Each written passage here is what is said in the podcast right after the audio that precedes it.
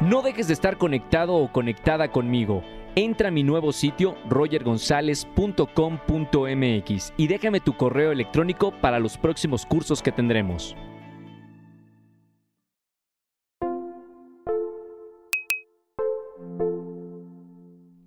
Un nuevo episodio de Comunidad Wimo. Soy Roger González. Gran saludo para toda la gente que se está sumando a esta comunidad y, y tengo el gusto de platicar con alguien súper talentoso, súper buena onda y que seguramente han conocido mucho de su trabajo en televisión y también en, en la música. Ruggero. Vamos. ¿Cómo estamos, querido. amigo? Súper bien, súper contento de este espacio y de esta charla, de reencontrarnos y todo. Me encanta escucharte porque aunque sé que eres italiano y ahorita vamos a hablar un poquito de, de dónde vienes, eh, escucho mucho del acento argentino y me recuerda esos años que viví en, en Argentina. Es que Argentina es un hermoso país y bueno, yo aprendí también español allá, entonces por eso hablo con el allá y todas esas cosas. Tu casa y, y- y gran parte de tu trabajo se desarrolló en Argentina, ¿no? En Buenos sí, Aires. Sí, sí, sí, es que realmente yo me fui a Argentina cuando tenía 18 años, ahora tengo 29, entonces... ¿Ya eras ahí- mayor de edad? O sea, para Sí, Italia ya era, 18... Sí, sí, sí, 18 ya sos mayor de edad. Entonces, a los 18 me fui para Argentina sin saber decir ni una palabra y ahí se desarrolló un poco mi carrera artística, pero también mi vida adulta, eso sí. ¿Cómo fue vivir en, en Italia? ¿De qué parte de Italia eres? Pescara, al lado del mar Adriático, Roma, a la misma altura, ¿Sí? pero del otro lado. Ok, y da al mar. Da al mar, sí. O sea, eres costeño. Sí, olvídate. Tu infancia fue en la playa. En mi infancia fue en la playa, pero sin, sin olas, porque es una playa como sin olas. Entonces, a mí si voy a un lugar que tiene olas, a mí no me gusta. A mí me gusta la piletita. O Como... sea, surfear no. No, surfear no, olvídate. Ya es mucho si sé nadar. ya es mucho si sé nadar. Después cuando aparecen las olas, tipo vas a Brasil o a olas o lo que sea. Claro. No, me te- tengo un cagazo ahí, un miedo. Eh, estamos hablando ahorita fuera del aire mucho de, de Italia, de, de tu país, y, y me gusta, y conozco algunas ciudades de, de Italia, pero ¿cómo es vivir eh, siendo italiano ahí en, en tu lugar donde naciste? Ah, siendo en ita- italiano en Italia o en este caso en Buenos Aires. En Italia. Oh, no, olvídate, como Italia es un país hermoso para vivir, yo ahí tengo toda mi familia, ah, tengo a mis mejores amigos, obviamente en el camino después uno va muta- mutando, va cambiando, se van, van desapareciendo personas en el camino, Sí. pero bueno, los firmes y la familia siempre están ahí, obviamente, nada, yo hasta los 16 años viví en Pescara. Y después me mudé para Milán porque entré en un talent show en Italia que se llama Factor X. Claro, X Factor. Entonces, X Factor. Entonces, yo creo que realmente a los 16 años comencé con todo esto, ¿no? Yo había leído un poquito, Ruggero, de, de, de eso en la televisión. Eh, eras muy pequeño. Sí. Y entrar en, en este programa, pero ¿cuál fue tu, mo- tu motivo a esa edad de mudarte a Milán y, y- y participar en este show? No, pasa que yo siempre fui apasionado de la música, como desde venía la familia a casa, toda la familia, la abuela, la nonna, los tíos, todos, y con mi prima hacíamos siempre actuaciones en casa, yo también en el auto después cantaba siempre con mis padres, como siempre por dentro tenía esa cosa innata, como que, que nada, siempre me gustó mucho, hasta que tuve mi primera banda, ah, empecé a estudiar canto, instrumentos y todo eso, hasta que era muy fanático del programa X Factor. Lo veías entonces. Lo veía, olvídate, sí, sí, lo super veía. Ah, y, dis- eh, después dije, papá, quisiera ir al programa. Sí, que, y me puso medio a la prueba, ¿no?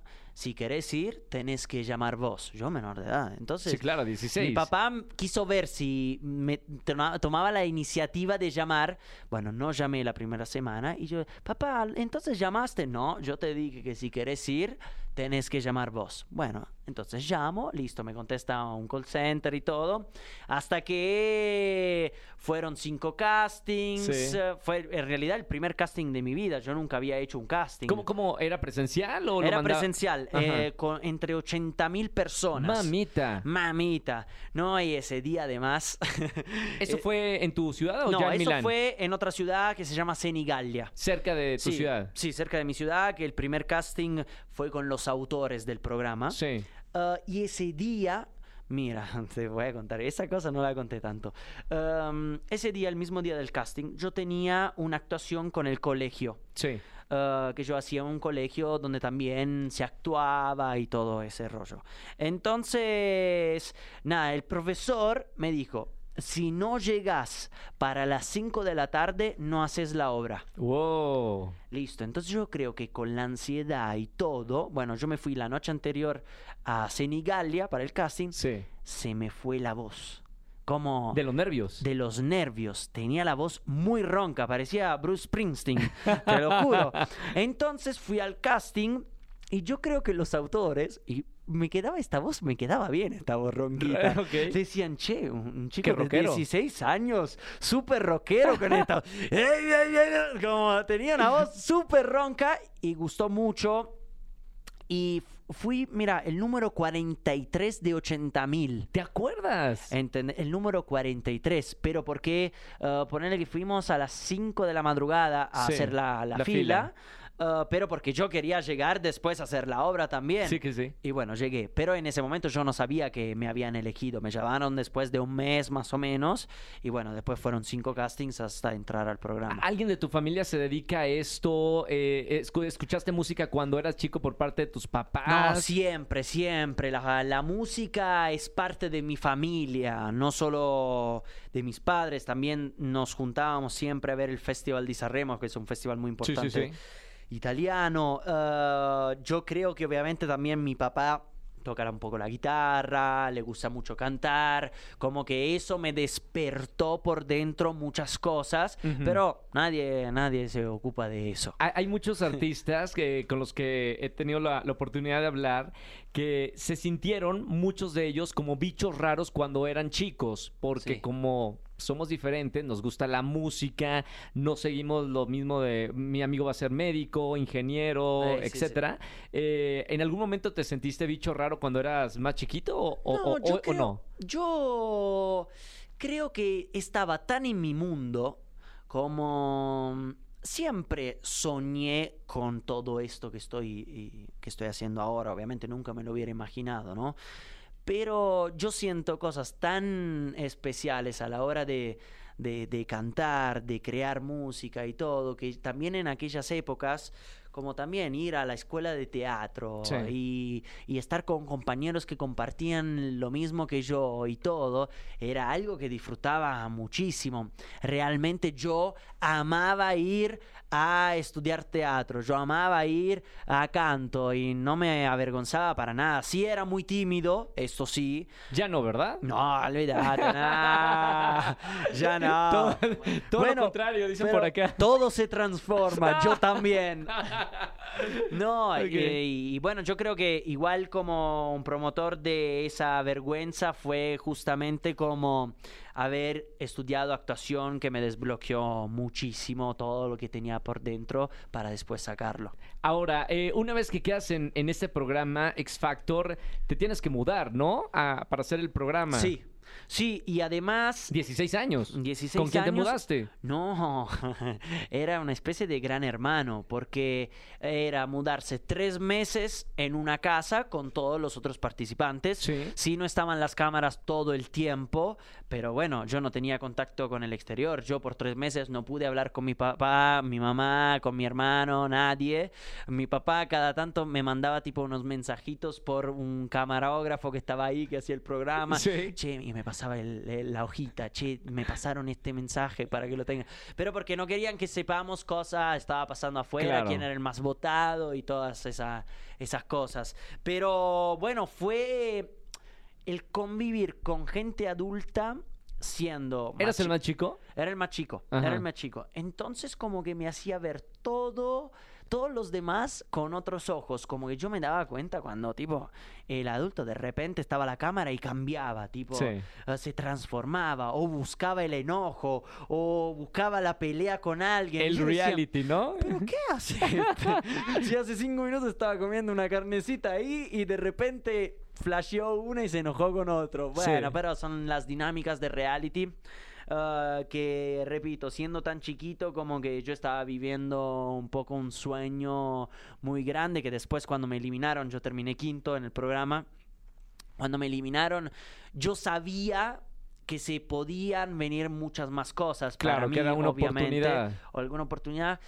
Pero la verdad era tan joven todavía que si hubiera terminado mi camino en ese momento ahí Sí. y no hubiera aparecido ninguna otra oportunidad, nada, lo hubiera seguido intentando porque todavía soy joven, en eca- esa época era aún más joven, entonces la vida es cambiante todo el tiempo, te pueden aparecer 17 millones de oportunidades, te puedes pasar algo bueno, algo malo, uno nunca sabe, hay que vivir el presente, hay que disfrutarlo al máximo y así es un poco mi estilo de vida, quizás hoy, antes no lo sé tanto. ¿Cómo son los, eh, Ruggero, los, los italianos? Porque yo te, te siento con esa buena onda. eh, Los italianos gritan, ¿gritan? eso sí. ¿Sí? Gritan mucho cuando hablan y se mueven, mueven las manos, todo. Eso es verdad. Eso es verdad. Cuando nos imitan, es verdad que movemos las manos y ¡Ciao, bella! ¿Cómo stai? ¿Tutto bene? Un poco un cantito. Ajá. Pero, bueno, los italianos son lo máximo. eh, qué sé yo. Sí, sí, sí. Como, eh. ¿Extrañas eh, Italia o la cultura italiana después de tantos años en Latinoamérica? Eh, mira, pasa que en Latinoamérica yo estoy muy cómodo.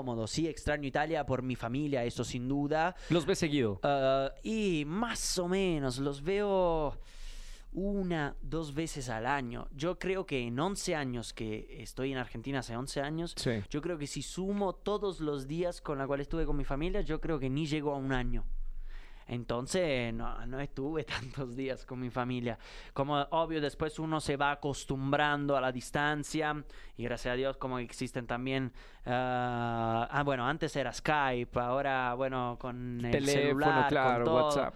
Entonces ahora es más fácil, pero, pero bueno, obviamente el primer tiempo fue un poco más complicado, sobre todo para mi familia, que bueno, nada, me tenía a 11.000 kilómetros de distancia. ¿Y, y- y- y qué pasa, Yo, Ruggero, cuando terminas X Factor, ¿sí se abrieron las puertas para hacer otras cosas? Sí, se abrieron las puertas, varias puertas. Una, eh, una oferta discográfica eh, de 11 años, un contrato de 11 años. Dios, wow. donde mi papá me dijo, mira Ruggero, llegó esta propuesta, pero yo, ya que sos menor de edad, no me voy a tomar la responsabilidad de firmar un contrato tan largo para vos. Sí. Entonces, ahora lo dejamos aquí, lo dejamos Era una después- discográfica importante. Sí, bueno, era la que eh, descubrió Tiziano Ferro, Gianna Nannini. Ah, bueno, wow. Sí, sí, sí, sí. Que era además como el jurado de, de, de, de X Factor de mi categoría. Tu papá rechazó ese contrato. Mi papá rechazó... ¿Estuvo- ¿Estuviste de acuerdo con eso? Y ¿Lo sí, entendiste? En- sí, obvio que lo entendí, pero porque sobre todo aún ahora, ¿no? Lo entiendo aún más justamente porque, porque nada, está bueno que no haya tomado esa decisión y me haya como hecho tomar las decisiones a mí. En realidad me, me preguntó qué quería hacer. Sí. Y me parecía a mí también una locura, 11 años de repente, no de repente salgo de un programa, 11 años de contrato y, y bueno, mira, ahora después de 11 años estoy acá. Claro. Entonces, como era un contrato demasiado largo para firmar, obviamente, nada, increíble, agradecido con la oportunidad y todo, pero bueno, menos mal que no lo firmé porque después apareció Disney. Sé parte de nuestra comunidad y cámbiate de servicio de telefonía a Wimo. Cada vez somos más los que queremos una gran cobertura, más gigas para redes sociales y pagar menos. Pide tu SIM Wimo hasta la puerta de tu casa en somoswimo.com.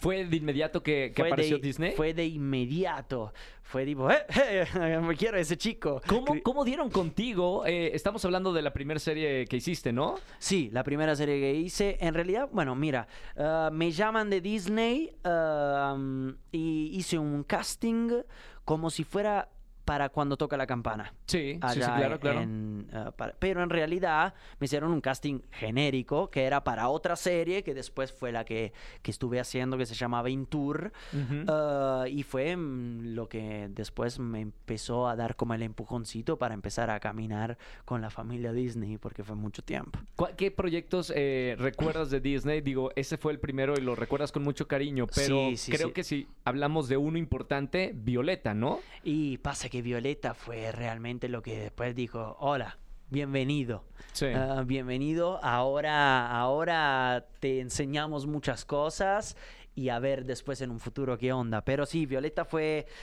una gran oportunidad. Um, la verdad que no tenía que ser yo el italiano que iba a ser Violeta. ¿Cómo? Ah, en el sentido que había otra chica um, en la serie de Intour. Sí. Había otra protagonista de la protagonista, solo que era menor de edad.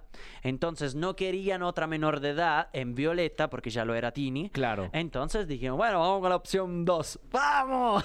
no, entonces me mandaron a mí a Argentina sin saber ni, ni una palabra de español. ¿Ha- ha- ¿Habías escuchado algo de, de Argentina? ¿Te habías imaginado que, que ibas Y a, ir Argentina era el tango argentino, la carne argentina, Maradona porque mi familia es napolitana. Claro. Y más que eso, nada más. Ok.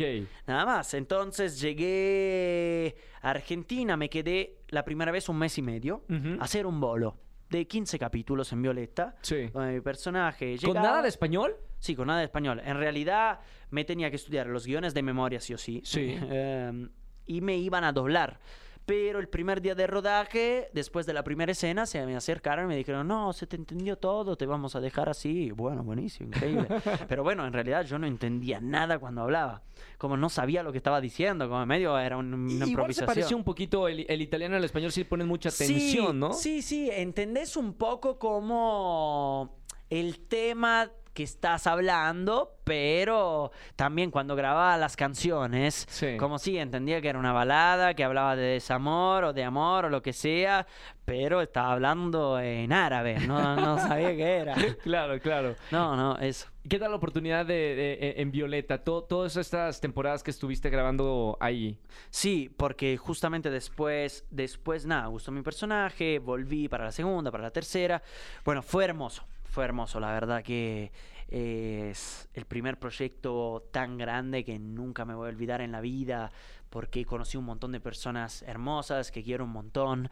Me dio la posibilidad de recorrer el mundo, porque hicimos con Violeta más de 250 shows por todo el mundo, entonces fue hermoso poder convertir mi pasión en mi trabajo, ¿no? Porque además actuaba, cantaba, después aprendí también un poquitito a bailar. Entonces fue un poco como una universidad. Fue Sí. una universidad, la universidad de Mickey Mouse. ¿Y- ¿Hiciste muy buenos amigos ahí eh? en, en- sí, sí, durante todos estos años? Sí, sí, obviamente. ¿Quiénes recuerdas que No. son- ah, eran tu, tu No, banda? pasa que yo con Jorge Blanco hacíamos un montón de videos divertidos, éramos el dúo dinámico, ¿no? Sí. Así nos llamábamos, la pasábamos muy bien eh, en Violeta, eh, realmente éramos los mejores amigos que no podíamos separarnos nunca a ningún lado. Después, obviamente, él cuando volvió a México, yo me quedé en Argentina, nos vemos muchísimo menos, pero, pero nada. Nada, Jorge, Jorge es el número uno. Y grababan, eh, digo, porque es una, era una serie que, que están con el tiempo justo.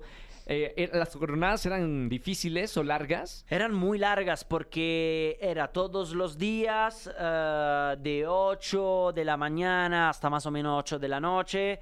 Y bueno, eran más o menos, grabábamos muchas escenas por día. Te diría como 19, 20 escenas por día. Porque bueno, eran cap- 80, o cada temporada eran 80 capítulos de una hora. Sí, sí, sí. Entonces, bueno, había que grabar un montón. ah, y bueno, sí, obviamente yo no era protagónico en Violeta. ah, entonces tenía también mis días libres y todo. ah, pero sí, fue, fue demandante porque además también como que en tu día libre igual como que te eh, ponían como clase de, de baile o aprender la coreografía para esa escena Claro. o ir a grabar. Pero bueno, pasa que soy un afortunado viviendo de lo que más amo, entonces, obvio, el cansancio se puede sentir, el cansancio físico y todo. pero estoy haciendo algo hermoso. ¿Qué, te- qué te- quiero decir? ¿Qué te No decían tus quejar. papás, eh, Ruggero? O sea, una vez que ya te ven en televisión y que eh, tiene tanto éxito esta serie, sobre todo en Italia, porque yo Sí. me acuerdo de ver imágenes impresionantes de ustedes llegando a Italia y miles, miles de personas recibiéndolos. ¿Qué te decían tus papás? Porque debe ser como muy bonito eh, saber eh, que son tus padres que te vieron crecer y que estabas ya viviendo de tus sueños. No, muy emocionante para ellos, también para mí como familia, ¿no? Como ver resultados después de también mis sacrificios de mis padres y todo. También eso de la distancia, como llegar a cumplir sueños, objetivos y todo. Obviamente eso se lo tendríamos que preguntar a mis padres, pero ver a- Tenemos una llamada en este momento. Ciao papà, ciao mamma, tutto bene? No, eh, como ver estadios llenos y mi familia ahí emocionada y todo, no hay cosa más linda que esa. ¿Qué viene después de, de Violeta? Hola, soy Roger González y ustedes saben que amo la música.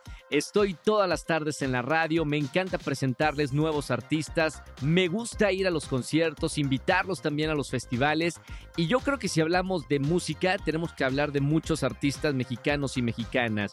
Y una de ellas, y que admiro mucho, es Gloria Trevi. Por eso quiero invitarlos a que escuchen un nuevo podcast que se llama También los ricos, una producción de Wondery. Pero, ¿qué es también Los Ricos? Les voy a explicar de qué se trata este podcast. Bueno, aquí van a contar los detalles no tan conocidos de sus artistas favoritos y además personalidades también.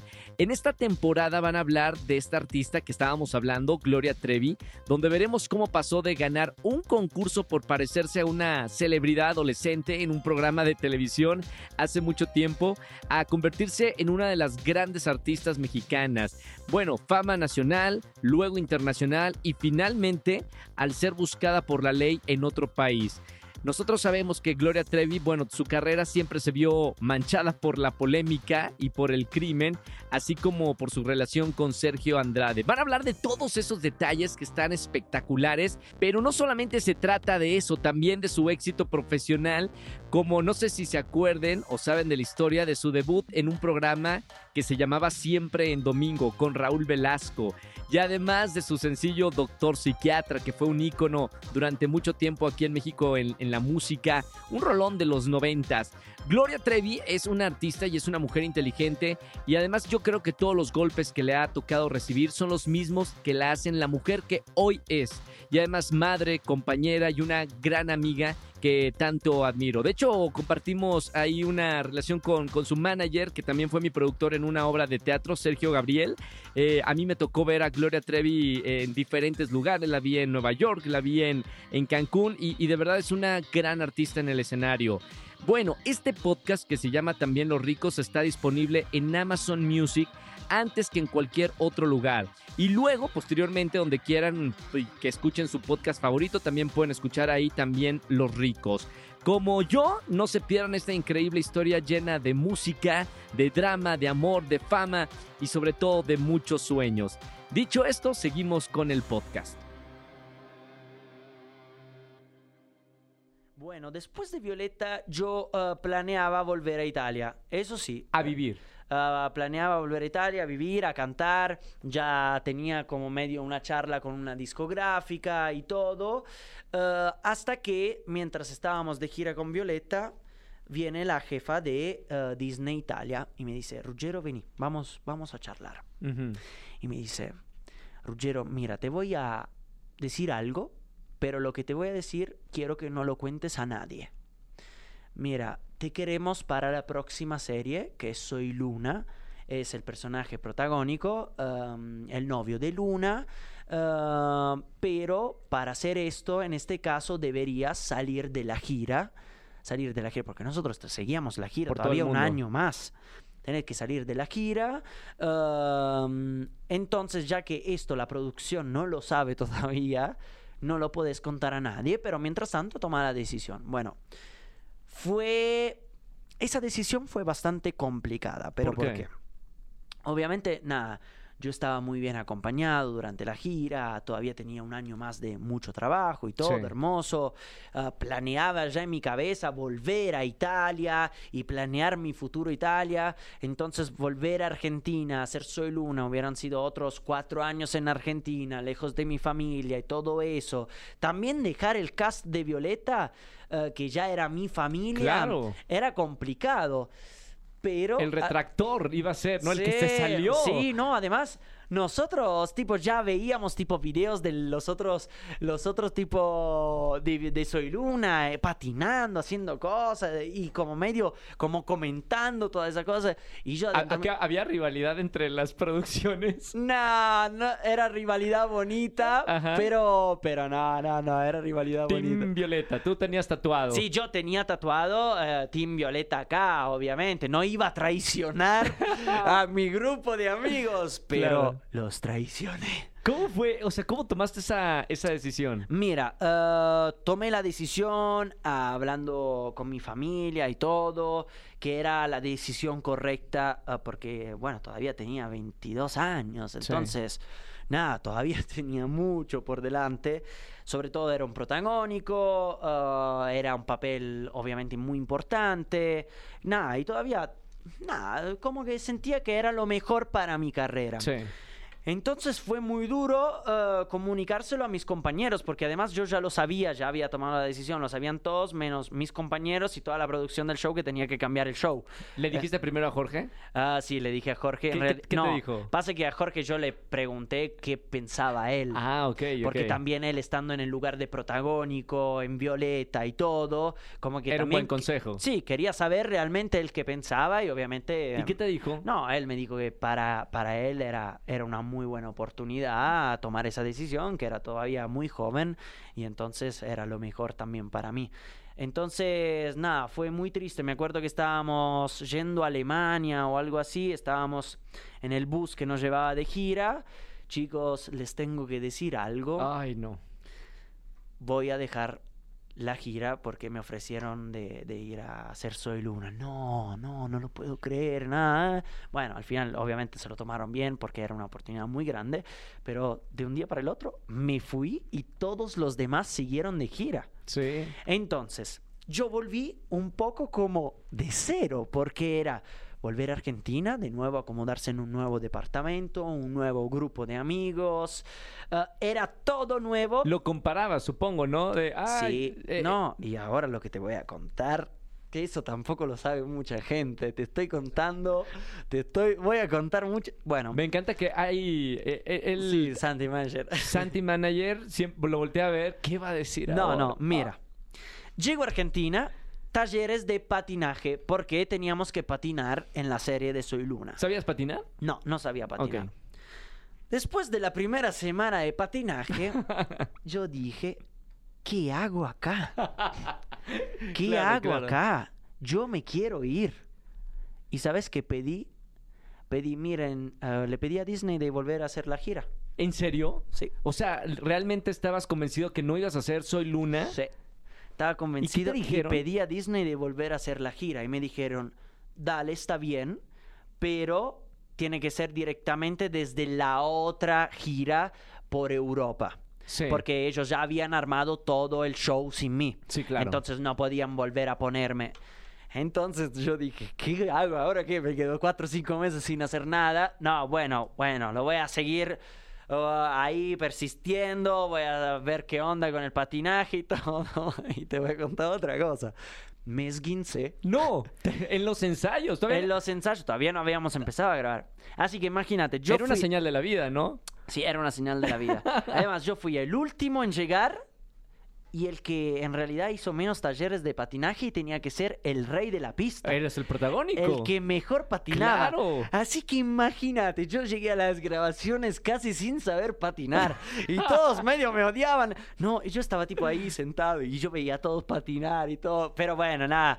eh, después terminé aprendiendo porque hice también como qué sé yo, después de las grabaciones iba a patinar o seguía como dando talleres y... y Clases entrenar- extras. Sí, clases extras y todo porque, bueno, quería hacer bien mi personaje.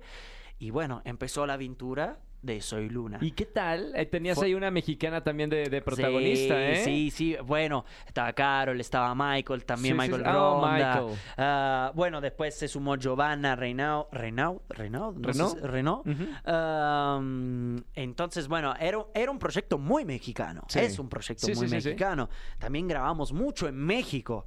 Ah, grabamos mucho en Cancún. Fue, fue una experiencia muy hermosa. Fue un poco también como repetir un poco lo que había hecho, pero de forma distinta. ¿Comparabas, por ejemplo, ya habías vivido Soy Luna y ahora estabas en, en- en otra serie? ¿Comparabas?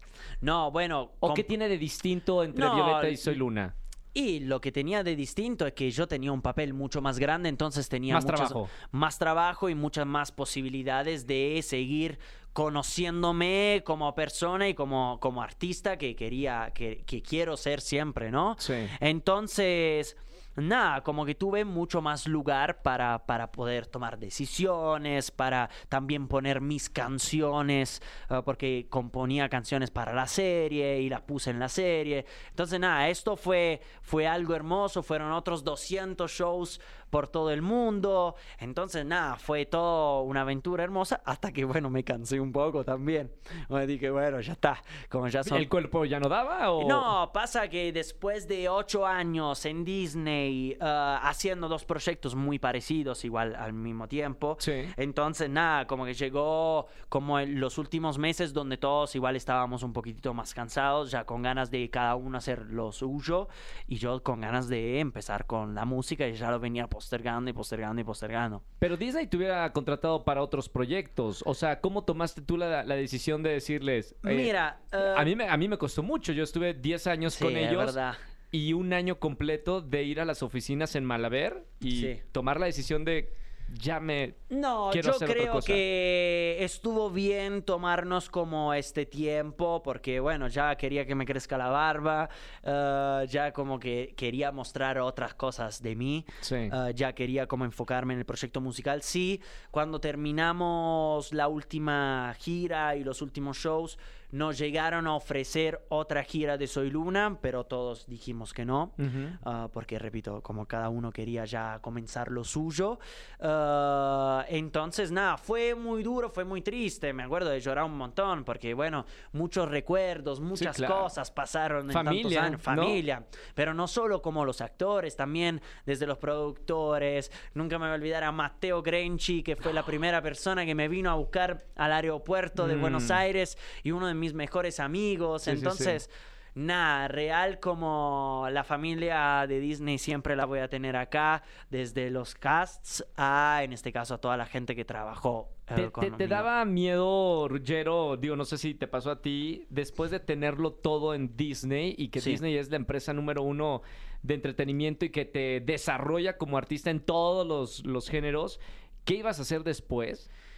Sí, obviamente, porque yo ya lo había vivido un poco ehm, con mi novia de Violeta, cuando estábamos en Violeta. Sí. ehm, que ella como que vivió un poco la transición de terminar Violeta y bueno, de repente tipo encontrarse con, uy, ahora hay que comenzar todo de nuevo. Entonces yo ya venía con esa imagen, entonces ya saber de, bueno, cuando termino Soy Luna es un poco comenzar de nuevo, con un montón de experiencias y cosas hermosas eh, conmigo y mucha gente que me va a seguir siguiendo también como cantante solista, pero en este caso también mucha gente te abandona un poco, ¿no? Sí. Te deja, pero porque era apasionada de la serie o del personaje o lo o que porque sea. crecen, ¿no? O porque crecen, eso sin duda. Entonces es un poco una transición fuerte, pero yo mentalmente estaba, estaba listo sabiendo que era un poco, nada, todo un poquitito más lento y no tan servido como era todo lo de Disney, que teníamos literal todo. Así que increíble. ¿Qué pasó después de, tomar la decisión de salir de Disney y para comenzar tu carrera como cantante? Ah, mira, ¿qué, qué pasó? Bueno, ah, empecé a escribir canciones, obviamente sí. Am, cambié de manager, ah, entonces todo un nuevo equipo, ¿no? Alrededor mío, ir descubriéndome, también entender qué era lo que quería contar con las canciones, cuál era mi sonido, porque obviamente con las primeras canciones uno cuando sale como que está buscando su rumbo, ¿no? Y eso es lo que me iba pasando, salió probablemente, después salió apenas son las 12, eh, después salió otra y después, porque ya que estamos charlando, eh, después sí tuve un problema con mi manager, eh, que nada... eh, De Argentina. no, justo, bueno, prefiero... No, no, era, era justo de México, pero bueno, pasaron, pasaron como varios quilombitos. Sí.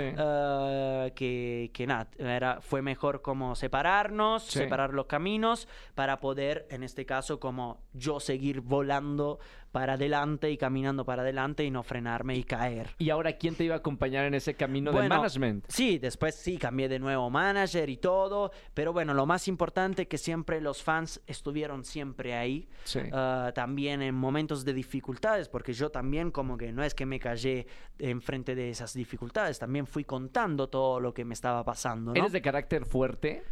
No dejes de estar conectado o conectada conmigo.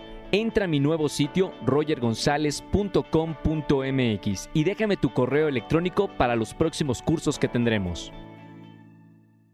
Sí, eh, soy, sí, al mismo tiempo soy sensible, eh, sí, no me rindo muy fácilmente, eso sí.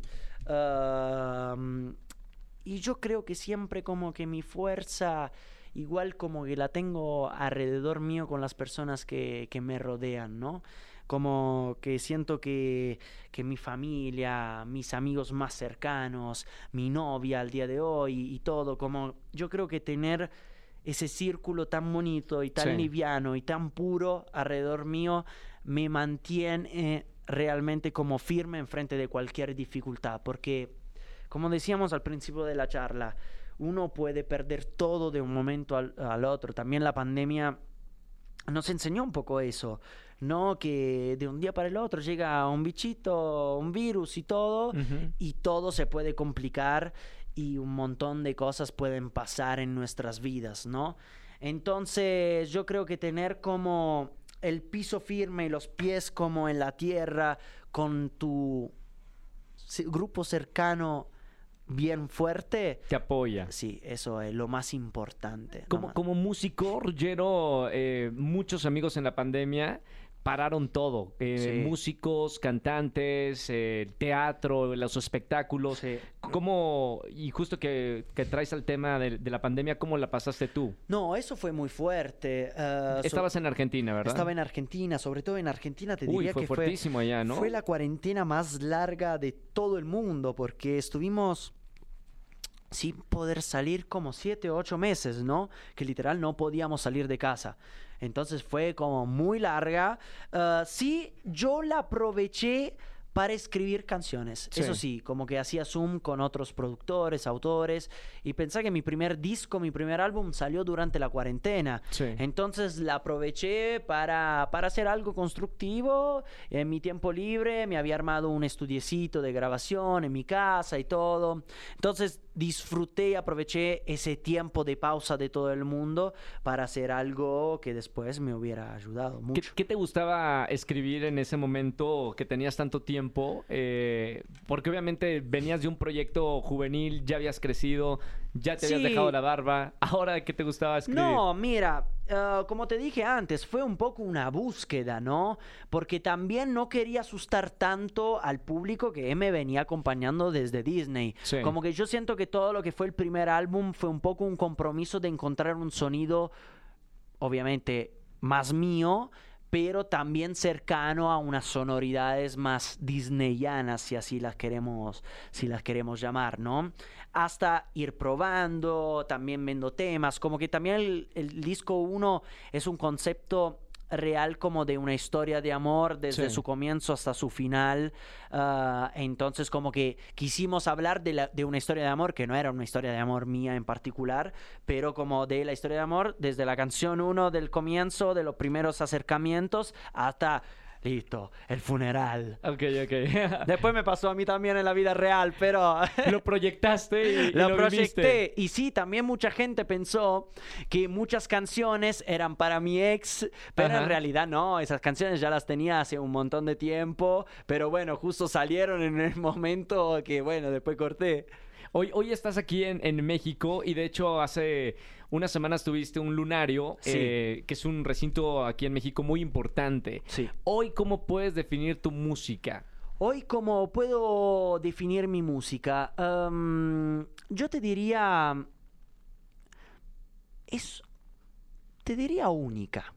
¿Por qué te digo única? Porque realmente al día de hoy lo que yo muestro con mi música trato realmente de ser original y que en un par de años, como a mí me pasa también, cuando terminas como yendo a un estudio, che, está buenísimo lo de Miley Cyrus, Uh, me gustaría hacer algo por ahí o algo así. Sí. Entonces, yo estoy realmente en la búsqueda de algo original, de algo único, para que algún día realmente pueda ser un referente también para otros artistas y decir, uy, quiero que el sonido de Ruggero también tenga algo por ahí como, ¿entendés? Como para mi música. Tu- una, como una insignia, tu firma, Sí, ¿no? Y seguramente también como al día de hoy, como lo soy yo como persona, también mi música es mucho más madura. Entonces ya puedo contar las cosas sin ningún tipo de filtro, ya puedo contar las cosas de manera distinta. Ya el público fue creciendo, se fue